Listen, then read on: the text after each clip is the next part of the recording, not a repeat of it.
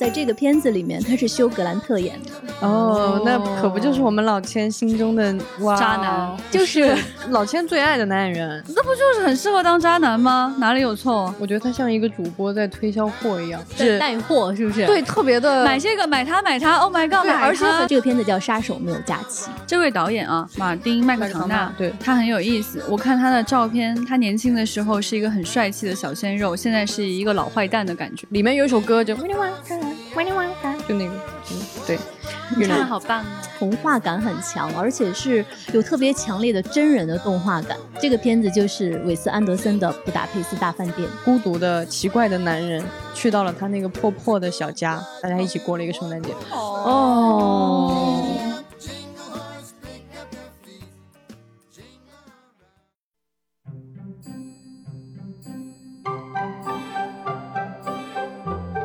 大家好，这里是由未来事务管理局和喜马拉雅联合打造的丢丢科幻电波，这里是冬日圣诞特辑，我是今天的主持人，未来事务管理局的局长季少廷，和我一起来推荐冬日片单的是千老师、千一鹤老师，大家好，我是千一鹤，还有我们的前辈。丢丢丢丢丢。邓韵老师，对，丢丢丢好。到了冬天呢，会有非常特殊的气氛，很感谢这颗星球带给我们四季。那么在这样的不一样的环境里面，人类会思考哪些问题呢？会用什么样的影像来表达自己对冬日的感受呢？所以我们决定做一个冬日片单。今天来推荐的是我们三个人呢，之后还会有一期呢是小静跟船长来推荐他们的冬日片单。今天这期节目呢，刚好是在十二月二十五日上线，所以先祝大家圣诞快乐，圣诞快乐！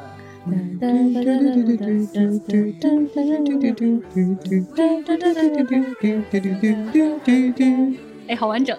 好的，所以说呢，我觉得肯定要从圣诞最适合看的电影先开始推荐。你们今天想要推荐的理由都是什么？我觉得我今天可以用一个大概一个词，就是童真或者童趣。嗯，可能是这样一个感受。那你为什么想在冬天去推荐童趣呢？你听我说就知道了，就是为什么是圣诞节，而且是童趣的这个感受特别合适。那千老师呢？我的推荐的理由，一个核心的理由是仪式感。嗯，哎，因为我觉得，首先冬天其实是一个仪式感特别强的一个季节。嗯、是的。然后呢，我今天推荐的片子其实是大家都看过的，就是很大众的一些老片子。然后为什么说仪式感呢？你想想，仪式这个东西，它就要不停的重复。对。但是在重复的过程中，你能感受到它其中让你很微妙的、很温暖的点啊，或者很感动的点啊。所以说我今天推荐的都是一些很有仪式感的电影，但都是一些老电影，大家都看过的。来吧，请。我有太多东西想给大家推荐了。然后我这次想推荐的原因呢，主要还是温暖。嗯嗯，我希望就是能够让大家在这个片子里面感受到那种真实的温暖，不仅仅是说他电影上出现了火炉。嗯、或者是一种煽情，非要让把你眼泪扇下来的那种东西，而是说你看完了之后，你觉得胸口热热的这种感觉的电影。Nice。嗯，那么前辈你会推荐什么呢？啊，朋友们，小鬼当家系列哦，是不是一说出来，你立刻就已经感受到了那个圣诞的愉快的氛围？它是我心目中最圣诞电影的圣诞电影，对，没有之一哦，没错，没有之一。我去年圣诞节就看的《小鬼当家》，嗯、对，因为它本来就是一个圣诞前后上映的电影，然后它的故事主要的那个时间段也是小朋友在家，然后家人都出去过圣诞节了，把他一个人拉在家里了。哎，这个时候笨贼上门，他怎么样跟这些贼做较量，真的是太经典了。它完美的符合你对圣诞的各种浮夸的想象，就是一个人过圣诞节。你想想，小朋友在家可以做一切平时大人不准你做的事情。你可以去超市拿妈妈的信用卡刷卡买很多东西，然后你可以尽情的一直看电视。哇，天哪！我因为小鬼当家，我小的时候就特别向往一个人在家的生活，因为我小的时候老是我爸妈都在家，所以我很羡慕那个小孩儿。我就只能你跟别的小朋友的困扰是不一样的。对对，是的，嗯，我我我特别想一个人在家。而且我很喜欢《小鬼当家》的其中一个原因是他的音乐就特别圣诞，特别快乐。对对，小鬼当家，我认为它可以被称作系列的，就是它用的那个，大家一定要认准 “Home Alone” 这个 英文词才是这个系列。对，然后它前面先拍了两集，分别是九零年和九二年，然后里边是麦考利·卡尔金，大家应该记得那个小朋友，金色的头发，他后来就太可爱了，他长残了没有？他长当然长残了，长残了。而且他是、哦、OK，他是当时美国人都觉得哇，这个小朋友太可爱了，然后后来就长残了，所以在他身上不上出所料，对大家就说这个是好莱坞的一个童星的诅咒，就是小时候好看那些小童星，基本上大多数很多都不可避免的遭遇了后来的长残或者是一些其他的糟糕的事情，所以他是当时在这个事情里很有标志性的一个人物。然后到九七年的时候，因为这个小鬼当家的系列太成功了，所以他们又拍了第三部，但这个时候他已经长残了，所以换了一个主角。其实大家现在去看《小鬼当家一》和《小鬼当家二》的话，它的剧情的模式、节奏、时间点其实是完全一致的。就他没有在故事的情节上做很多的翻新，他换的是里边的东西，就是这个小朋友具体的困境和他具体做了一些不一样的事情，但他每个节奏点从叙事上看其实是完全一致的。这也是那个年代好莱坞很有意思的一件事情，他们拍续集会直接复制一种模式。嗯然后只换中间的东西，但还是很好看。就是这个，其实是我今天在做这个梳理的时候，我突然就在回忆，我小时候看过很多这样的小朋友的电影、儿童片。我觉得九十年代好莱坞生产了大量非常精彩的儿童电影，但是现在好像很少看到这种以小朋友为主角的哈利波特这种和哈利波特，我觉得不能算这个类型。就它其实是一个成长故事嘛，我说的就是这种单独的小朋友的儿童片，儿童为主角，然后给小朋友合家欢看的，其实是有点少了。我记得。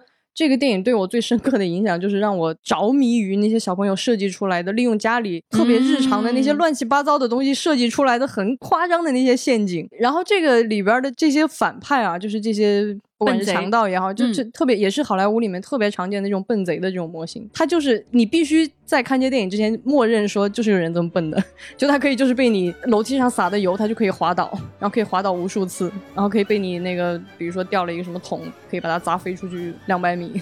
其实是很好玩的。然后我记得我小时候还看过很多类似的片子，但现在就好像看不到这样的电影。现在的儿童片要不就是比如说皮克斯的很多的动画的片子，它里面的主角也不一定是小朋友，然后他们在里面表达的东西也不太一样。所以我很怀念那个九零年代很疯狂的那种对于小朋友很满足童心的那种想象，就小朋友才会觉得如果有一个坏人来了，我用这些小伎俩是可以搞定他的，对对吧？就是把这个世界简化了，就是我只要用这些我的聪明才智和家里乱七八糟的小物件儿，我就可以把笨贼全部落入我的陷阱。没错，没错。所以我现在回回看《小鬼当家》，仍然会坠入那种童年才有的那种感受，就是我可以不相信快乐，对我就默认这一切都是可以的。嗯、我我必须要去思考这背后到底，哎呀，合不合理啊，可不可能啊，有没有逻辑啊，是不是扯淡呢、啊？我就不用想。其实我就觉得很快乐，我觉得是那种就是突然不受约束的那种自由感。对、嗯、对，因为小孩子被大人管的那种禁忌好像太多了，嗯、小的时候是的，你就特别向往那种当家的那种自由感。对，而且啊，就是你在家里搞破坏，突然变得很正义。对对对对对对对，没错。嗯，而且我觉得第三部也是很有意思的。第三部和第一部不一样，第一部这个小朋友面对的困境是比较小的，他只是有贼想去家里偷东西，对吧？两部都是。第三部就可有意思了，他就做了一个新的升级，就是他把，因为八九十年代也是好莱坞动作片，就是这种谍战片的这种黄金时代嘛，然后他把这种高科技犯罪、跨国武装跟小朋友在家结合起来了。所以你去看《小鬼当家》第三部前五分钟，你会以为这是一个，比如说 Mission Impossible 之类的，他上来哇，大人们在做高科技交易，跟你说我要一块芯片，你给我把它运走，这个芯片能够让这个导弹不被侦察到 啊，就这样的氛围，然后。几个特工 穿着大风衣，黑色的，然后假装很范儿的在那个路上交易走，然后他们把这个芯片藏在了一辆玩具遥控车里面，为了过安检，然后就被一个奶奶拿错了，嗯、然后这个赛车就到了我们的主人公家里。所以第三部的主题，这个小朋友要对抗的不是两个笨贼了，是四个拥有高科技装备的特工。所以他一下子那种反差，他在家用的都是还是那些东西啊，然后那边的人是特工啊，所以第三部有这种非常奇妙的这种反差了。所以你看啊，就是邓老师表面上一副少年老成的样子，实际上还是一个儿童，内心世界充满了童趣，是吧，钱老师？对，想在家里搞破坏，然后特别自由的那种人。哎，对，嗯，嗯，嗯，我觉得这是非常成功的推荐啊！真的就是圣诞节的时候最首推的，可能真的是这部影片了。对，那我还有另外一个可以推荐的啊啊，请讲。是这样的，这个世界上有很多的圣诞电影，对不对？但是呢，我会推荐的是哪一个呢？啊，我已经知道答案了。我想我也能猜到，而且好多听众朋友应该能猜到吧？嗯，朋友们，就是来，请说出你的答案，我们来看看。来，稍等一下，请我们的导播给一段音乐。已经提前揭秘吗？不，你别破大功。我们来讲，请说三、二、一。神秘博士的圣诞特辑，耶！音乐起来。啊，是这样的啊，神秘博士呢，他就是每季播出的时候，他总会跨新年那个时间，那他都会有一个圣诞特辑，他的圣诞特辑会比他的日常集要更长时间一些，而且会拍的更有电影感一些，所以呢，这些圣诞特辑呢，就成为了神秘博士的这个序列当中的大电影的这个系列，然后里面就有非常多的内容值得推荐。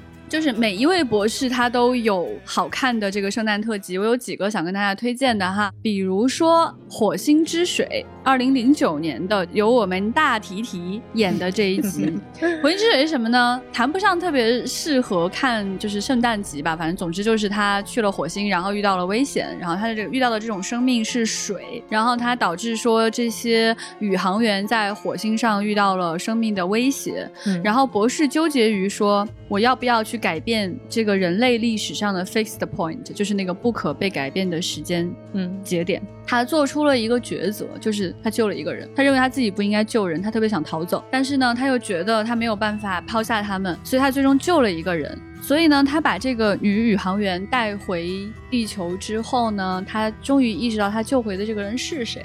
他意识到，他认为他自己改变了人类的时间线，就是他是一个影响了后世去往星空深处的女性宇航员的奶奶。哦，他觉得他不该这么做。因为当时这位奶奶的去世影响了这个女性宇航员她的未来。她说她终于意识到她哪里看过你的名字，是因为她在新闻里读到过，嗯，谁启发了她。后面就不剧透了哈，就大家可以去看这个故事。还有一个呢，就是非常契合的，叫《圣诞颂歌》，就是由这个小十一去演的一个故事。之前跟大家介绍过啊，就是小十一他在整个博士的序列当中会承担更多的童话感的角色，嗯，所以他就非常适合。去拍圣诞感的东西，这个故事就叫 Christmas Carol，是狄更斯的那个。对的，对的，对的。在这个故事当中呢，他讲了一个古怪的老爷爷，在这颗星球上，他决定不帮助自己星球上的人。他在遇到危险的时候，他选择不帮助。那博士就想说，哦，那我怎么改变这一切呢？我有时光机，我要去你的童年，我要去帮助你，我想让你变成一个更可爱的人。所以呢，在这个故事当中，十一任博士陪着一个小男孩长大。这个故事的后续就不告诉大家了，大家有兴趣去看，真的非常的唯美，非常的打动。嗯，这个故事太美了，推荐大家去看。好。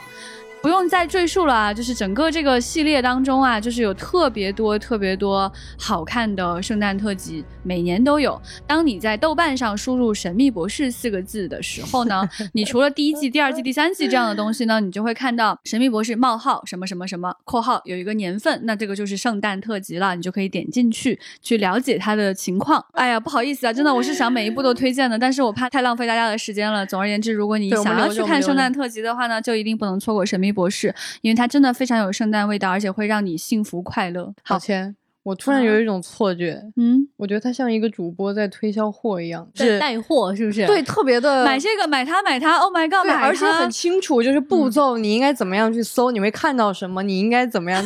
就咱俩就有一种呃，呃，然后我像我就已经心动了，我要点开这个链接了，所以我刚才他说到圣诞颂歌的那个，我现在就要下单的那种感觉，下单下单点这里啊，屏幕下方呃滚动这一条链接，大家就可以点进去，还可以领券哦。好的，好，今天圣诞片段就就到这里。好，接下来呢就想问问千老师，在你的仪式感的选择当中。你会首先推荐哪个电影呢？说到要来推荐冬日片单哈，又加上今天因为是圣诞。很多同事都说你肯定推荐《真爱至上》，但是我要说我不推荐这个，那你就很倔强。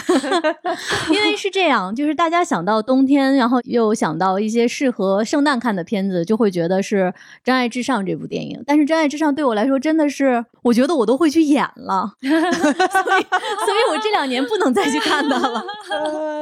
那说到《真爱至上》呢，其实它是一个很典型的英国的喜剧嘛。那我这边跟大家推荐的一个呢，是其实是《真爱至上》的编剧的另外一部作品，也是很多朋友都看过的，是《B.J. 单身日记》。嗯，而且我会更推荐《B.J. 单身日记》的第一部。然后，在我总结为什么我会推荐《B.J. 单身日记》呢？在我看来，它真的是一个让你看了特别高兴的电影。它讲了一个什么样的故事呢？其实它讲的就是 B.J. 啊，就是布里吉特·琼斯这样的一个伦敦的大龄单身的女青年，长得也不漂亮，胖胖的，在工作上呢也不出色。但是呢，他一直是有自己的一些小问题。然后这个片子为什么你会觉得那么高兴呢？看的过程，因为他就是用一种特别乐观、特别有趣的那些方式来展现 B.J. 的他的生活中的那些小挫折。然后他巨大的一个问题呢，首先他跟他的上司谈恋爱，嗯，那他的上司是谁呢？用现在的话说是一个渣男。那这个上司是谁演的呢？在这个片子里面，他是休格兰特演的。哦，那可不就是我们老千心中的哇渣男就是 老千最爱的男演员。那不就是很适合当渣男吗？哪里有错？我插播一下，前段时间休格兰特跟妮可基德曼演了一个新的美剧，然后休格兰特在里面演一个道貌岸然，就是 PUA 妮可基德曼的一个人。渣男吗？然后对他在里面，哦因为现在休格兰特已经风采不在了，你就会觉得你怎么做到的？你凭什么扎他对你怎么相信他的？哦然后我就翻出来了休格兰特二十年前的片子嘛，我就想，嗯，可以的，你把我命拿去吧。哎呦我的天！天我觉得哪！あ。我们还是要 然后在这个片子里，《B.J. 单身日记》里面还有另外一个人，他一直在默默的爱着 B.J. 这个人是谁演的呢？是我刚才说了，科林克林菲斯，哇哦！就是一直是那种特别沉默、很深情，但是他又不会表达的一个人，你就会觉得跟 B.J. 的生活隔得太远了。嗯，但是呢，他跟休格兰特两个人就是在这里面最后在大雪天为了 B.J. 大打出手。哦就是他有一点点让你觉得是一个现代灰姑娘的故事，但是它没有那么烂俗。嗯嗯，哎，让你会觉得，因为它这里面呢也有很多点来呼应英国的一些传统文化，比如说克林菲斯在这里面的名字叫 Darcy，嗯，Oh my god！哦，Oh my 哎 God，OK，Mr. Dust，对，所以我首先会推荐《B.J. 单身日记》，看了之后就是让你高兴就好了。然后另外，其实我还有一个片子要推荐，那这个片子其实我列在片单上的时候，邓韵很意外。嗯，这个片子也不是很意外吧？就是在你的片单里，他对对，嗯如果你了解我的话，你会知道这个片子是我非常非常喜欢的一个类型。对它其实也是一个英国电影，这个片子叫《杀手没有假期》。我很喜欢，嗯然后它直译叫《在布鲁日》。我为什么要讲它直译的名字呢？是因为我为什么推荐这个片子哈？这个片子其实它的剧情是这样的：有一个杀手组织，这个杀手组织它的这个原则是呢，你在执行任务的时候不能杀孩子。那其中呢，科林·法瑞尔他扮演的这个杀手呢，在一次执行任务的时候就误杀了一个小男孩儿，但是他为此呢也非常非常愧疚。而他的这个杀手组织的老大呢，这个老大是谁？是拉尔夫·费因斯演的。伏地魔，就是演伏地魔的那个男演员，他就会觉得说，你既然违背了我们这个原则，那你我以为他就会觉得说杀小孩真的是一个很不容易的事情。你好坏啊！啊，我 So sorry, 就是 please continue。拉尔夫·费因斯演的这个角色呢，他虽然是一个杀手组织的一个 boss，但是他非常非常讲原则。嗯他虽然平时执行的是一些杀人的任务，但是呢，比如说他不杀小孩，而且他在他的家人面前，哪怕爆一句粗口都要道歉。而且呢，他平时就是特别喜欢看书，又爱念诗。在他心里啊，就是布鲁日这个地方，就是比利时的一个小城，他觉得是一个像童话一样的地方。那在这个电影里呢，把这个布鲁日这个小城表现的确实非常非常美。它是一个中世纪的小城，你能看到这个城市，它是在一个河道是贯穿这个城市的，然后有非常非常多的哥特式的建筑，那些你想象中像童话一样的那样的石板，然后橙色的灯光，就是布鲁日这个样子。他就觉得说，拉尔夫·费因斯演的这个角色，他认为克林·法瑞尔你杀了人，就是我一定要被我的组织解决掉，因为你违背了原则，所以他就派另外一个老杀手送克林·法瑞尔去布鲁日。就说给他一段假期吧，让这个年轻人在死之前能够感受一下这个童话般的小城。但是科林·法瑞尔是一个年轻人，他完全又不看历史，他又不读诗，他觉得这个地方实在是太无聊了。嗯而事实上，他因为杀了这个小男孩，他心里是非常非常难过的。他其实是想结束自己的生命的，而且你往后看，你会发现他其实心里面一直在念叨一句话。为什么我会说他适合圣诞看？因为他心里特别懊悔的一句话是在伦敦的某个地方有一棵圣诞树，圣诞树下的那个礼物盒再也不会打开了。哦，对，所以这是一个我讲了这么多细节，推荐大家去看。其实这是一个不怕剧透的电影，是因为它是一个英国的黑色幽默。对，它特别特别英式的黑色幽默。它的编剧是谁呢？是马丁·麦克唐纳，也是这部电影的导演。他还写过的剧本是《三块广告牌》。对，所以就这个片子，我第一次看完之后，首先布鲁日这个地方在我心里就长了草。哎，我有被推荐到哎，哦，好想看。对，嗯然后这个电影里面它有一些让你非常非常着迷的一些地方，比如它这里面大家知道比利时的啤酒很有名啊，也它里面有一个非常迷人的场景，就是在冬天，欧洲的冬天晚上非常冷，雾气都起来了，然后坐在钟楼下面喝啤酒，嗯，然后你身后是那样黄色的灯光和哥特式的建筑，然后那个石板湿湿的石板在你面前泛着光，就是那种感觉。哎呀，然后这被说动了。然后另外一个杀手呢，他其实最后为了保护科林·法瑞尔，他从钟楼上跳了下来。嗯而他从钟楼上跳下来的时候，当时响起的音乐是一首爱尔兰的古老的诗歌啊。天，所以这个电影推荐大家一定去看一下，它的那种仪式感，我觉得和布鲁日这个小城一样，一定会让你特别特别着迷。哦，还有一点，这个电影的音乐非常非常好听。我今天推荐的这些片子里面都会有很好听的配乐。我发现啊，千老师推荐的这两部影片都在豆瓣的英国喜剧片榜的前几名。是的，对，都很经典。嗯，而且这两个片子的喜剧不是同一种类型，对，一种是是非常传统的，对，单身日记就看了之后，你就跟着他傻乐就行。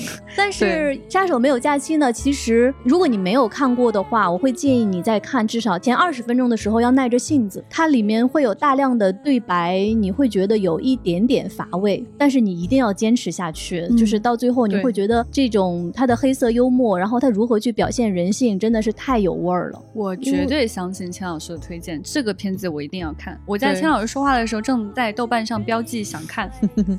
因为这个导演他本身其实是编剧出身，他在英国的戏剧舞台其实写了非常多非常了不起的戏剧作品，所以他拍片子有一个特点，就是他的文本是非常扎实的，对，所以也会让你不太适应的人感觉到台词有点密啊，或者是稍微节奏有点慢。但是你一旦看完，你沉入到他的那个世界以后，那个感觉是很震撼的。嗯，这位导演啊，马丁·麦克唐纳对他很有意思。我看他的照片，他年轻的时候是一个很帅气的小鲜肉，现在是一个老坏蛋的感觉，好有趣哦。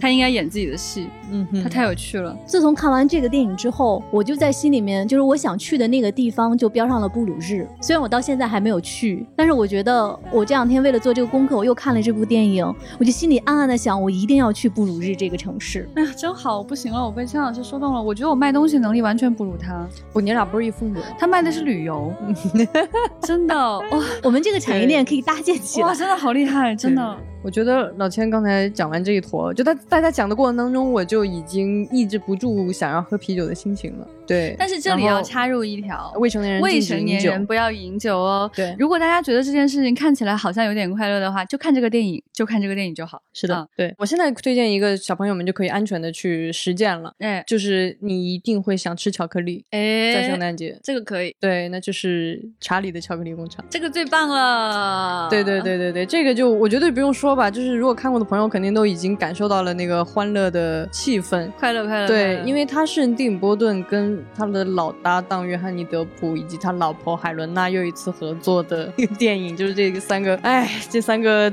很有魅力的人啊，这是怪咖三个怪咖。零五年的电影。然后这个片子其实它的故事特别简单，就是尼德普饰演的这个巧克力工厂主有一个全世界令所有的孩子都向往的巨大的、美丽的，而且很神秘的巧克力工厂。就它嗯能制造全世界最好吃的糖果，但是你完全不知道它到底是怎么制造出来的。嗯，然后所有的孩子们都对这个工厂充满了好奇。然后这一天，他突然决定说：“好，我要给这些巧克力里面随机的附上这个参观券，但是只有那么几张，谁能拿到的话就可以来参观我的巧克力工厂。”这个时候，全世界的孩子们就突然都炸了，因为它像抽奖一样。然后这个里边进来的人就有谁呢？有那种特别富家的富家小姐，她爸爸把所有的巧克力都买了，可能就把她能买到的所有巧克力都买了，只为找到那一张金箔。嗯然后有那种特别 fighting 的那种，就是我永远都要赢，我永远都是第一名这样的家长跟孩子。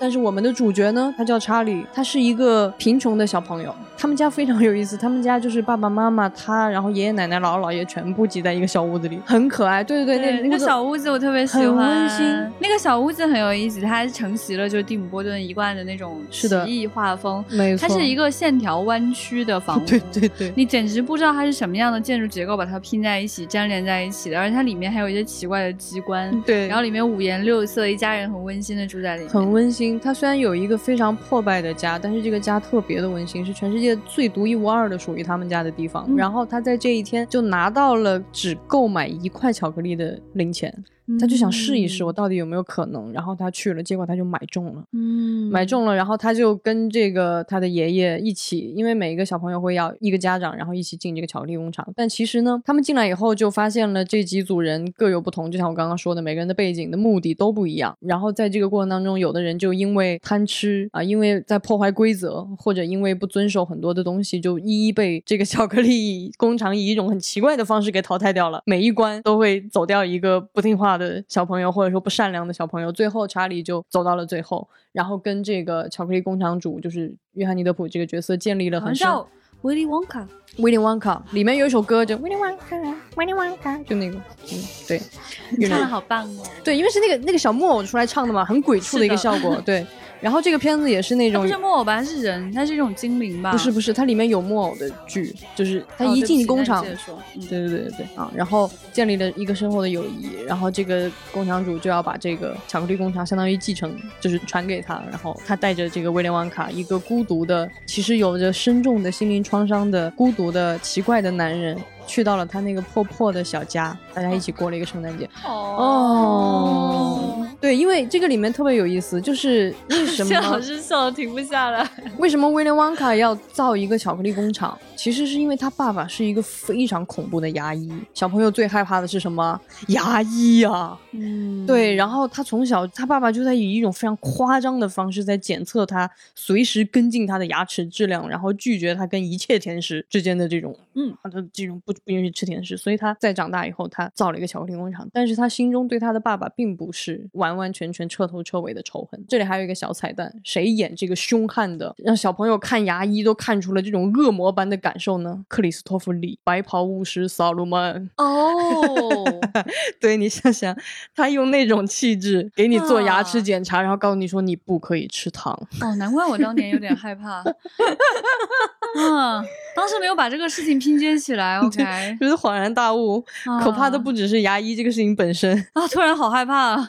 对对对，所以这个片子真的非常推荐大家去看，而且它有一贯的蒂姆波顿的那种，就是我说为什么我觉得它是一个很童心童趣的主题，就是你一定要不论面对什么样的境况，你都要保留你心中的那种善良。对对那种天真，否则的话，你就会像其他小朋友一样，在中 间的任何环节被以各种方式淘汰掉。我觉得这是一个非常纯粹的、很真诚的一个电影，推荐大家在冬天、圣诞节抱着很多巧克力，然后看这个电影。太可爱了，这个片子它真的是一个完美的童话故事。是的，是的，在童话故事里面，你就是到了一个没有去过的地方，然后过关斩将，然后考察的是小朋友内心世界的正直和刚毅等等是这样的一些特点。是的。哎，太可爱了！这个片子真是神作，什么时候看都很快乐。其实我是一个在生活中非常不爱吃甜食的人，你就是我对甜食真的一点兴趣都都没有。但是你是 对，但是当我看到他们可以在那个巧克力的瀑布划着船，然后嗯随便抓起来一把草都是糖，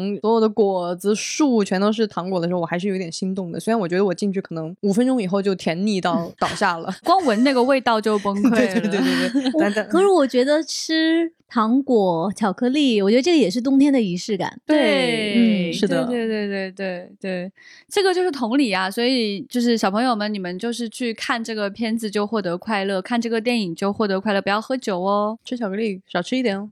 然后刚才说到仪式感，然后邓韵说到关于童话，其实我也在想，其实冬天是一个童话感特别强的一个季节。对对对，嗯，对，然后我就在想，冬天有没有推荐给大家看的童话或者好看的动画电影？然后我就想到一部，这部片子呢虽然是真人演的，但是我觉得它的童话感很强，而且是有特别强烈的真人的动画感。这个片子就是韦斯安德森的《布达佩斯大饭店》。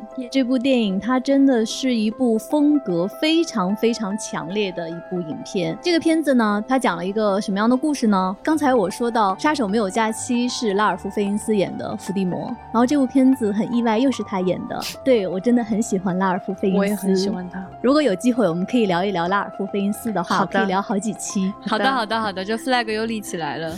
他讲的是一个什么样的事情呢？你可以说它是有很强的童话感，因为它是粉粉的，然后这个片子里面一直在下雪。也有人说它是一个寓言体的一个电影。其实，在我看来呢，这个片子它更多的是在讲对一个美好的旧时代的缅怀。比如说，电影中拉尔夫·费因斯演的这位古斯塔夫先生，他可能更多的体现着就是导演韦斯安德森对于那种古老的人文精神。那种得体有礼的做派，那种对于原则的坚持，而又如何人与人之间的一些体面的交往，就是这样的一种古老的欧洲的文明的一个缅怀。嗯嗯，所以说这个是在我看来，它童话感特别强，然后又有很强的一个寓言感。这个片子它还有一个就是我觉得很适合冬天看，是因为什么呢？我们知道，就是我们中国有传统啊，就是冬天，尤其在新年的时候要看贺岁片。这个片子的演员阵容强大到真的对对是对，很吓人它真的是贺岁阵 突然容。get 到了这个笑点。对，我觉得他就是贺岁阵容。是的，是的，就是除了刚才说到的拉尔夫费因斯，还有谁呢？还有蒂尔达·斯温顿、阿德里安·波洛迪，布洛迪我很喜欢。嗯，我也丘德洛，对，丘德洛，嗯，还有哎，布洛迪在里面没干啥，他就演了一个，就是这里面很多，就是他奢侈到，就是这些人就没干啥就结束了。的对对对对，还有威廉达福，啊还有爱德华诺顿，。嗯，然后包括里面，我这次在重新看的时候，发现他们家里的一个女仆是法国演员雷亚塞杜，是都是影后还有希尔莎罗南，嗯，就是演员阵容强大到是一个贺岁片吧。不行，我得再看一次。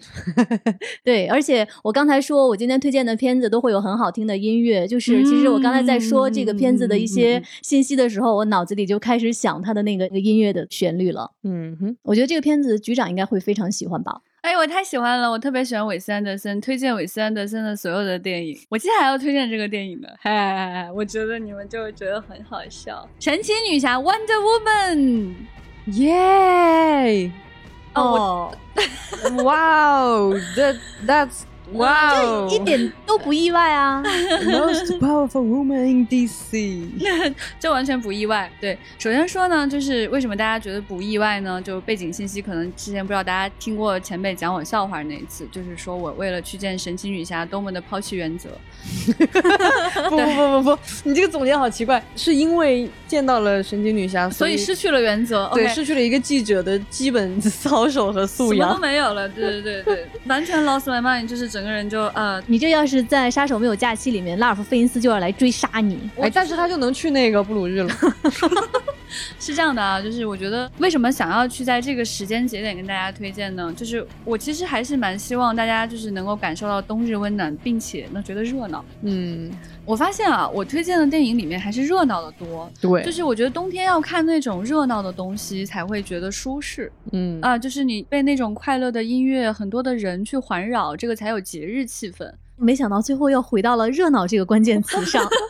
让我有点猝不及防。哦，它确实很热闹啊！你想那种八十年代的热闹，那种丢丢的感觉。要是说到热闹哈，我这儿准备了一个热闹的，嗯哼，那也是仪式感非常强的。这个是《歌剧魅影》，是零四年的电影版。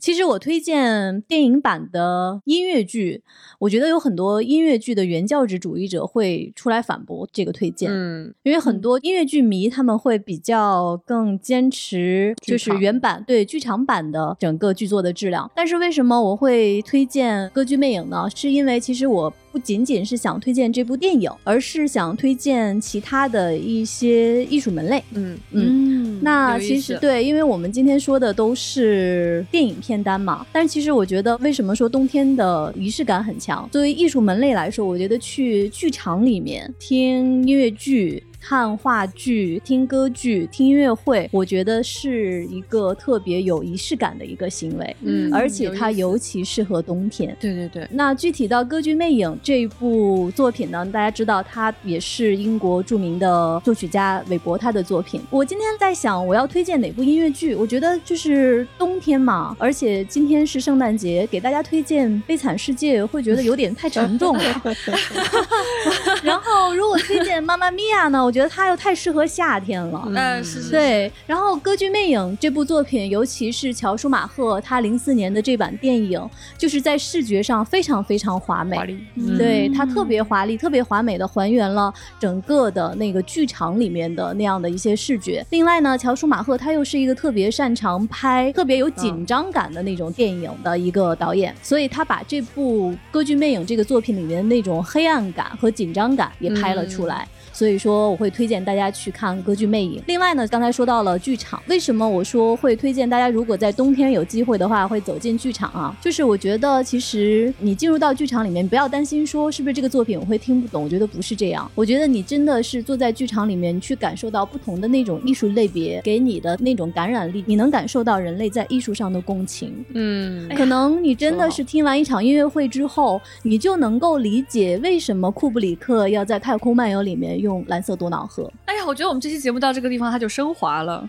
特别好。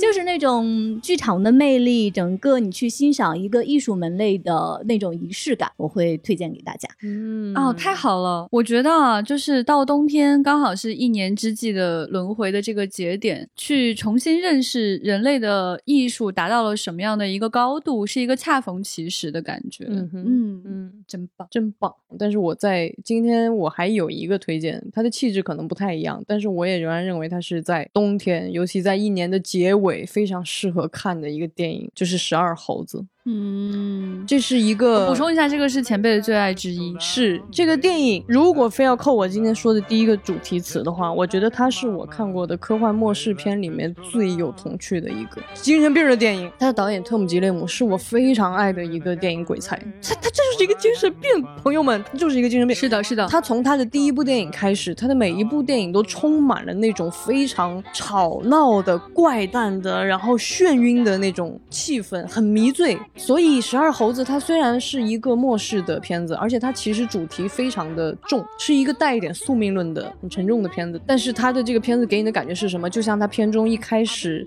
有一个神棍一样的人，在一个台上给大家预测未来，然后那个人就一直在说一些很奇怪的话，他说干杯为我们无法掌握的过去。干杯为我们无法掌握的未来，这个电影就是这个感觉。嗯它有一种强烈的，我觉得有一点点酒神精神在里面。它是那种在极度的狂欢的状态下，但是它有一个很冷静的底色，在底下其实时刻提醒着你，如果沉迷在这样的虚假的狂欢里，你就完蛋了。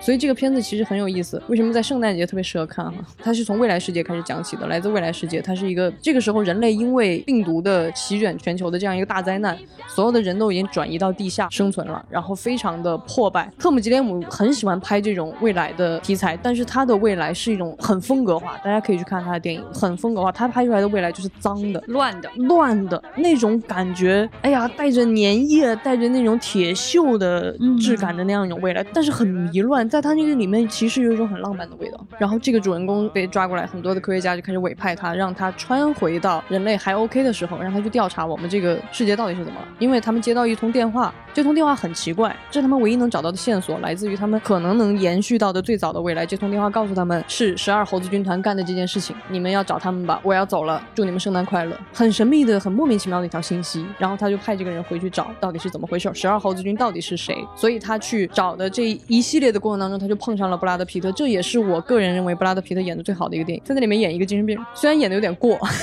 但是他是一个精神病，我就很喜欢。演的很好，演的很好。对，这个精神病跟他浑然一体。这个精神病叫 Jeffrey Gone，就是一个躁狂症的这样一个感觉。然后他爸爸是一个病毒学家，所以大家都觉得他可能是制造人类这场，因为太合理了。这个精神病反社会反他爹的这种，是不是他把这个病毒扩散出来的？然后追溯追溯追溯，后来发现很讽刺的是，没有。他们十二军团干的唯一一件事情就是把科学家扔到了动物园，然后把动物给放出来。所以我看到了我在电影史上最喜欢的一个画面之一，就是在落。日下的大都市洒着金色的暖暖的光，然后所有的动物在大街上行走，可喜欢了。长颈鹿、狮子、猴子，我的妈呀！我那一幕我觉得浪漫到我都要哭出来了，我太喜欢这个感觉了。就是他非常的癫狂，但是跟他闹了一圈，发现他根本就跟人类的病毒泄露没有半毛钱的关系。电影里面好像还有个地方叫 FAA，是的，就是他们十二猴子这个军团，他们叫。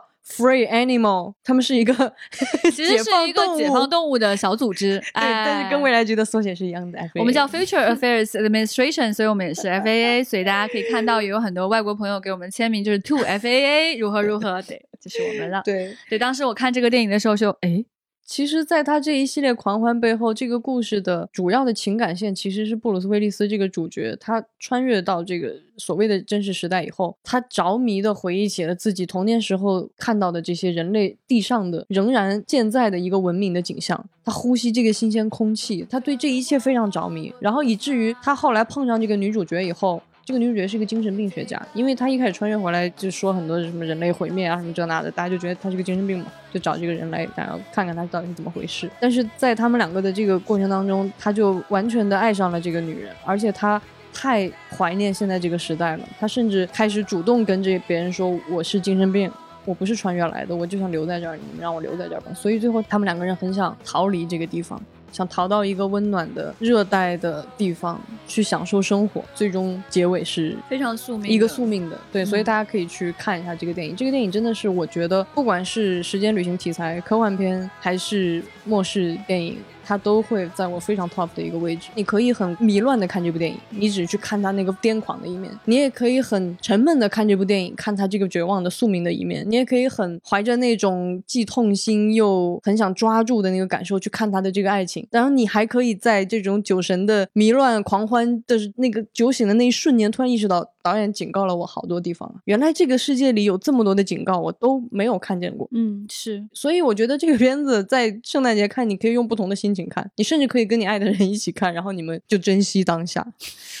就是，就是真的这个片子，这个点，嗯，也是很有价值的。是的，是的，因为真的是那种感觉，就是我明白这个意思了。就是其实你会看很多末世片，当你从那个末世场景当中回来的时候，你会发现哦，现实生活真的很好。这可能也是节日看它的其中一个。意义，我觉得新年的时候，他的这种清醒也是很有价值的。对的，而且，但是他不是那种让你很难受的清醒。我觉得这个片子给我一种什么感觉？